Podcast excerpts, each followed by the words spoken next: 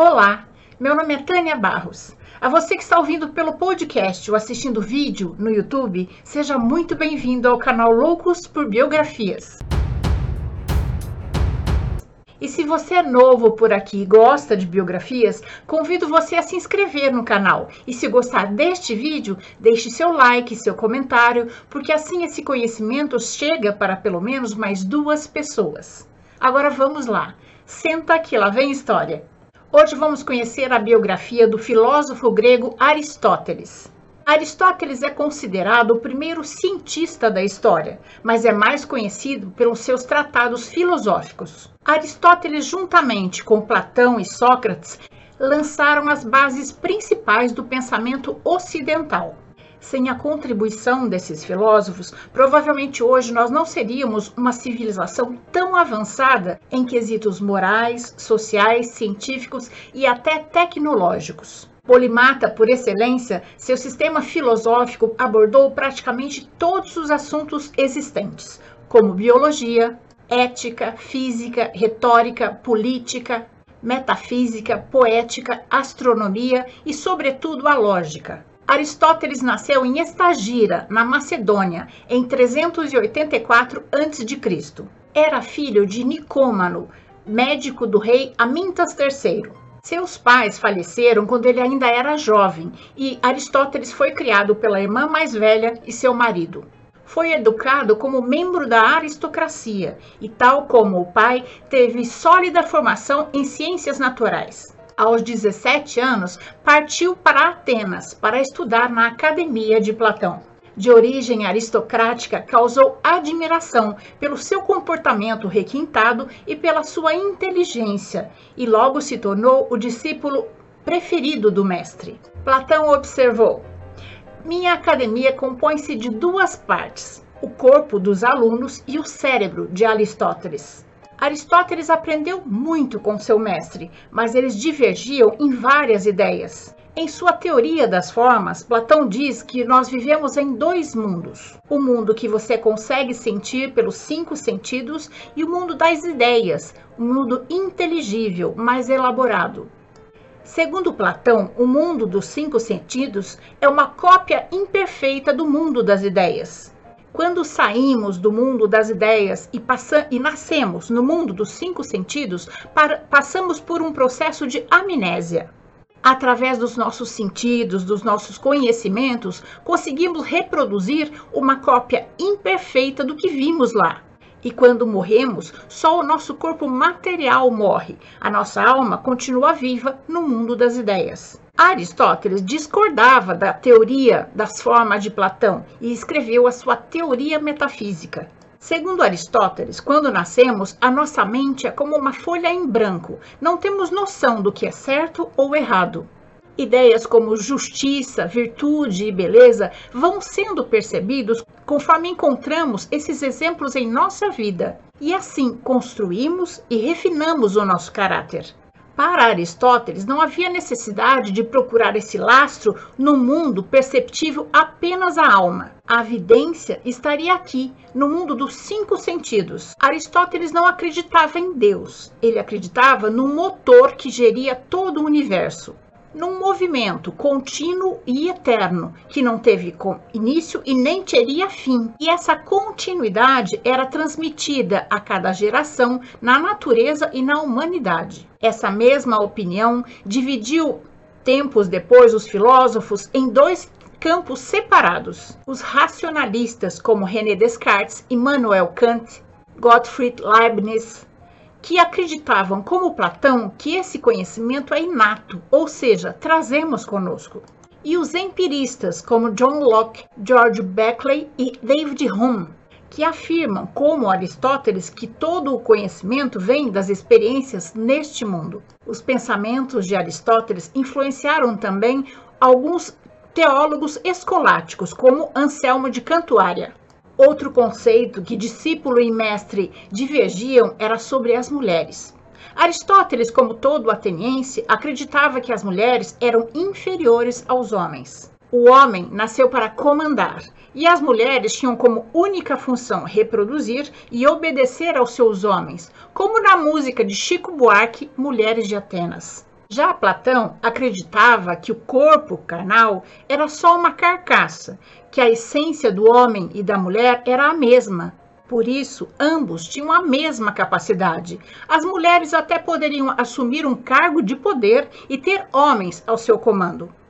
Na política, Platão dizia que só os filósofos e sábios poderiam assumir cargos de poder, porque o poder na mão de pessoas mal preparadas ou de má índole é muito perigoso. Já Aristóteles acreditava que só poderia participar da vida pública aqueles que tivessem uma renda para poder se sustentar e ele ter tempo para estudar e se tornar uma pessoa bem instruída para assumir um poder. E qual a melhor forma de governo? Aristóteles analisou 158 constituições e classificou seis tipos de regime de governo, tanto regimes bons quanto ruins. Um regime bom em que apenas uma pessoa governa é uma monarquia. Um regime ruim em que apenas um governa é uma ditadura. Onde poucos governam de acordo com o bem comum é uma aristocracia onde poucos governam querendo satisfazer os próprios interesses, é uma oligarquia.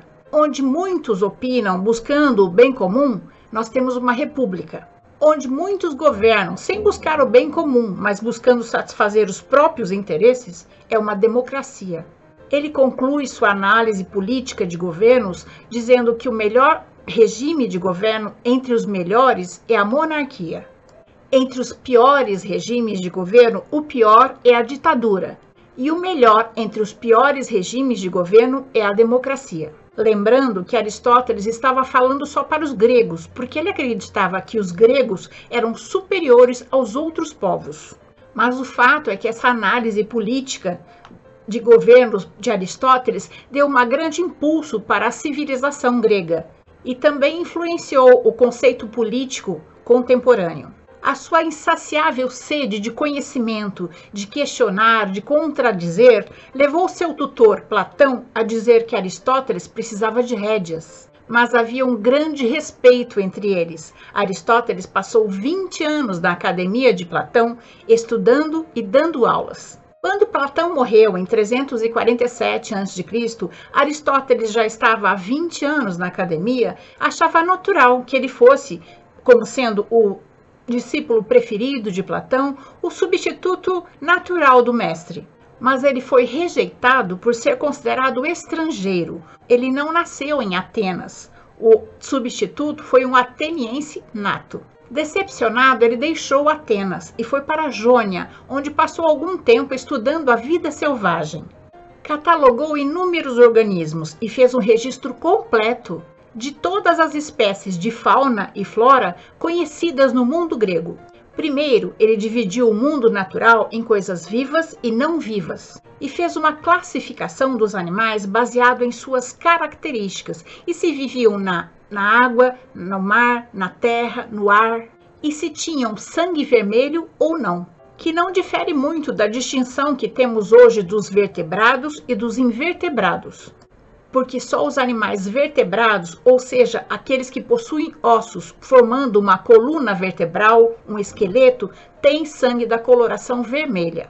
A partir dessa classificação, Aristóteles montou um sistema hierárquico, o primeiro do gênero, e é tão bem construído que forma até hoje a base da taxonomia, que é a ciência que organiza e classifica os organismos. Essa obra de gênio abriu caminho também para a zoologia. Sua classificação biológica o levou a desenvolver a teoria das qualidades universais, que é o seguinte: nós conseguimos distinguir sem pensar as características que diferem uma planta de um animal, pelas características compartilhadas de, do que forma uma planta, seja ela de qual espécie for, e do que forma um animal, seja ele qual for.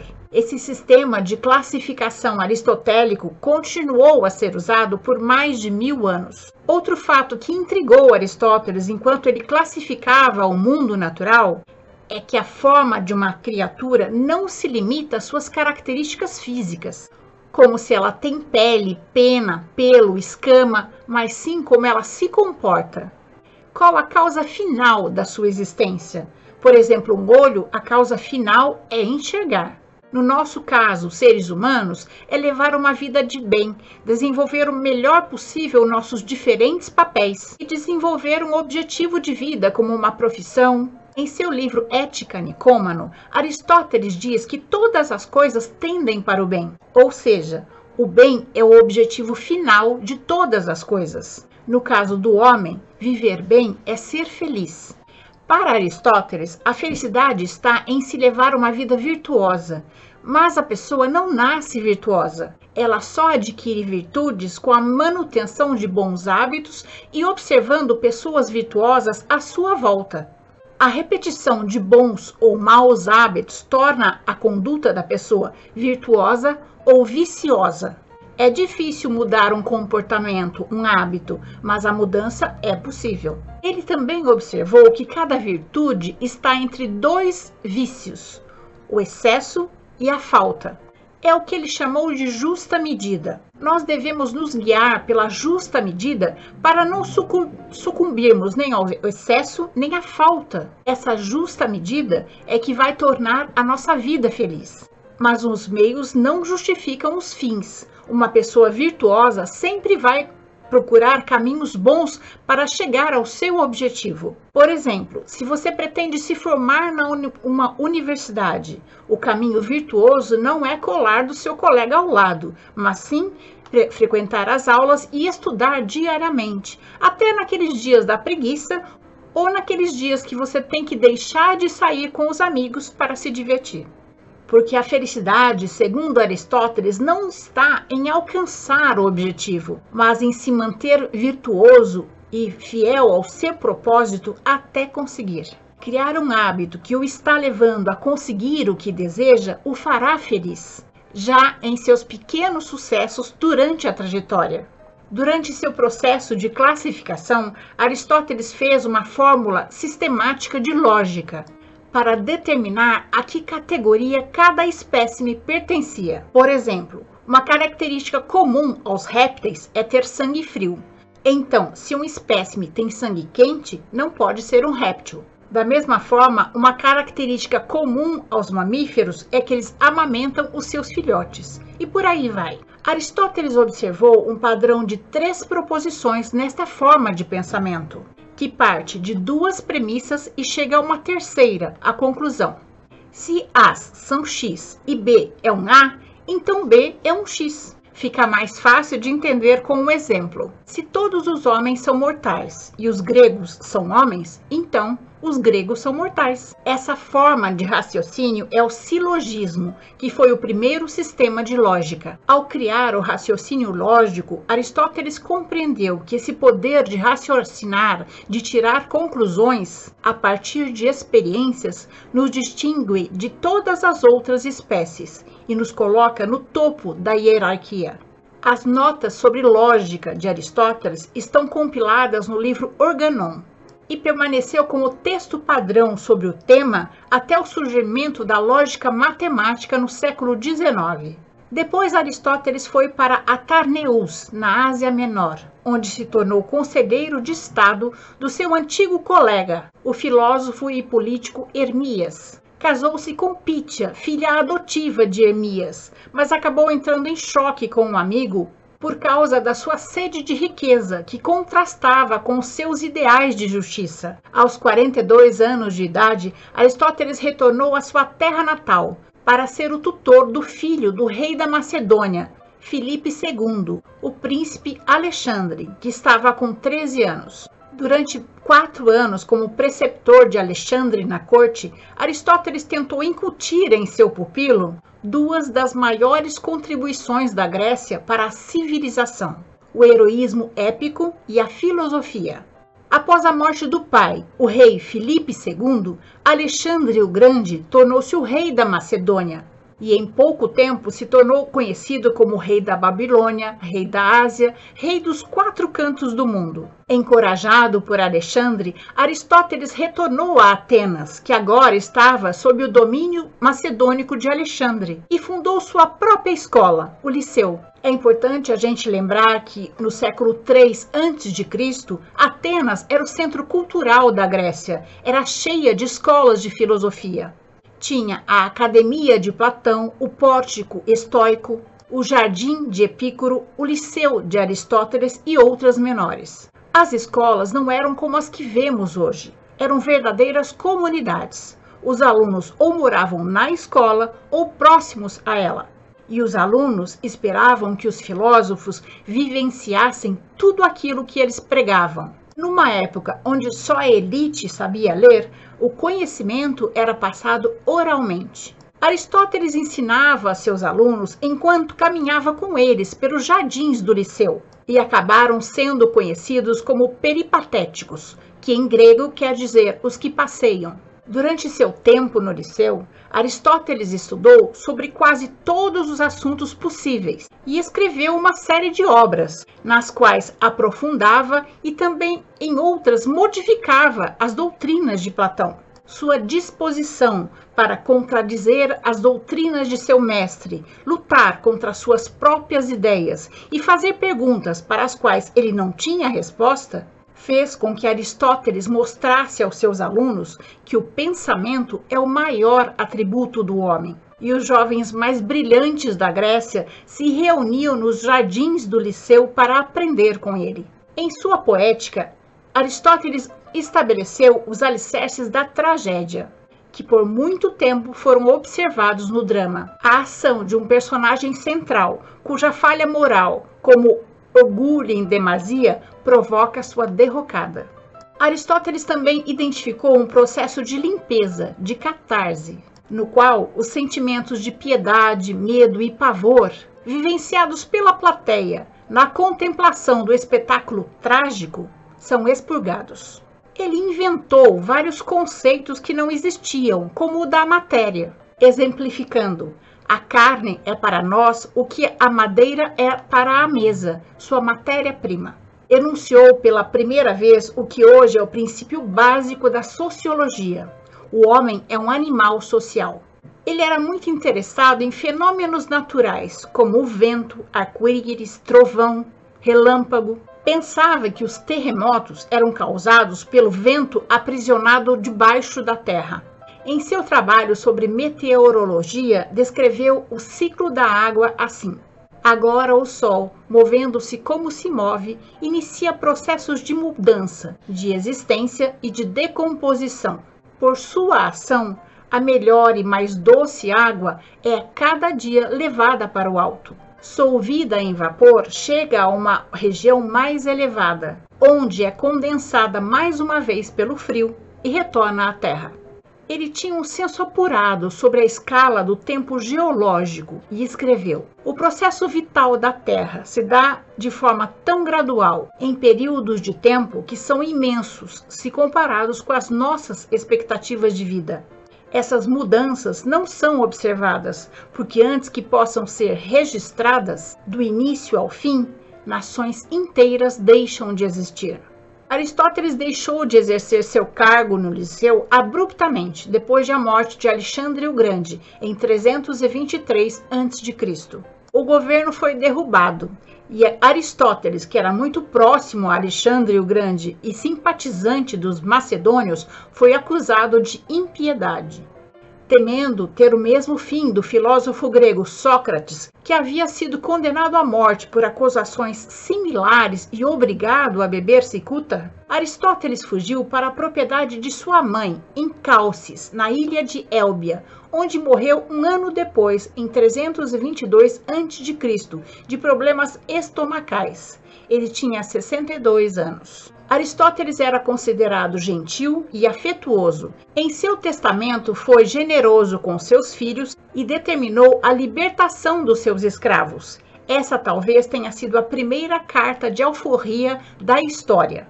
Acredita-se que Aristóteles tenha escrito centenas de tratados que explicam suas teorias. Esses escritos foram mantidos em segurança pelo seu aluno Teofrácito, que foi quem o sucedeu no Liceu, mas apenas 31 desses tratados sobreviveram ao tempo e foram compilados pelos grandes estudiosos da era escolástica e traduzidos para o árabe.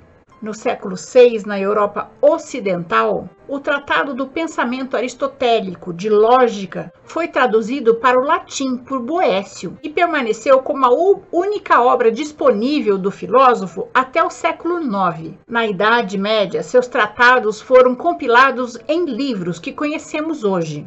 Física, Ética, Nicômano e Organou Lógica. Da mesma forma que Santo Agostinho tinha adotado Platão, no século XIII, São Tomás de Aquino desafiou a censura e tornou a obra de Aristóteles como filosofia oficial da Igreja Católica Romana. Isso virou um problema para qualquer descoberta científica que contradissesse os dizeres de Aristóteles depois disso, como aconteceu com o sistema heliocêntrico do sistema solar de Copérnico e Galileu. É uma triste ironia que os trabalhos de Aristóteles, considerados os primeiros de observação científica, fossem um dia um impedimento para a aceitação de novas ideias. E esta é a nossa história de hoje. Mas antes de terminarmos, eu gostaria de agradecer aos apoiadores do canal no Catarse. E se você também puder e quiser ser um apoiador do canal no Catarse, é só acessar o link que está logo abaixo na descrição da biografia. As contribuições, por menores que sejam, me ajudam na manutenção do canal. Eu espero ter contribuído para que seu dia seja bom. Se você gostou, deixe seu joinha, faça seu comentário, conheça as outras histórias do canal, compartilhe esse conhecimento com seus amigos, ainda mais agora, na época de coronavírus, que temos que nos manter em casa. É bom assistirmos e ouvirmos coisas boas. O canal Loucos por Biografias traz novas histórias toda semana, em texto no Instagram, em áudio no Spotify e em vídeos no YouTube. Clique no sininho para ser avisado das novas histórias. Se cuidem, hein? Não se arrisquem. Não coloquem as outras pessoas em risco. O bem de todos depende da responsabilidade de cada um. Até a próxima história.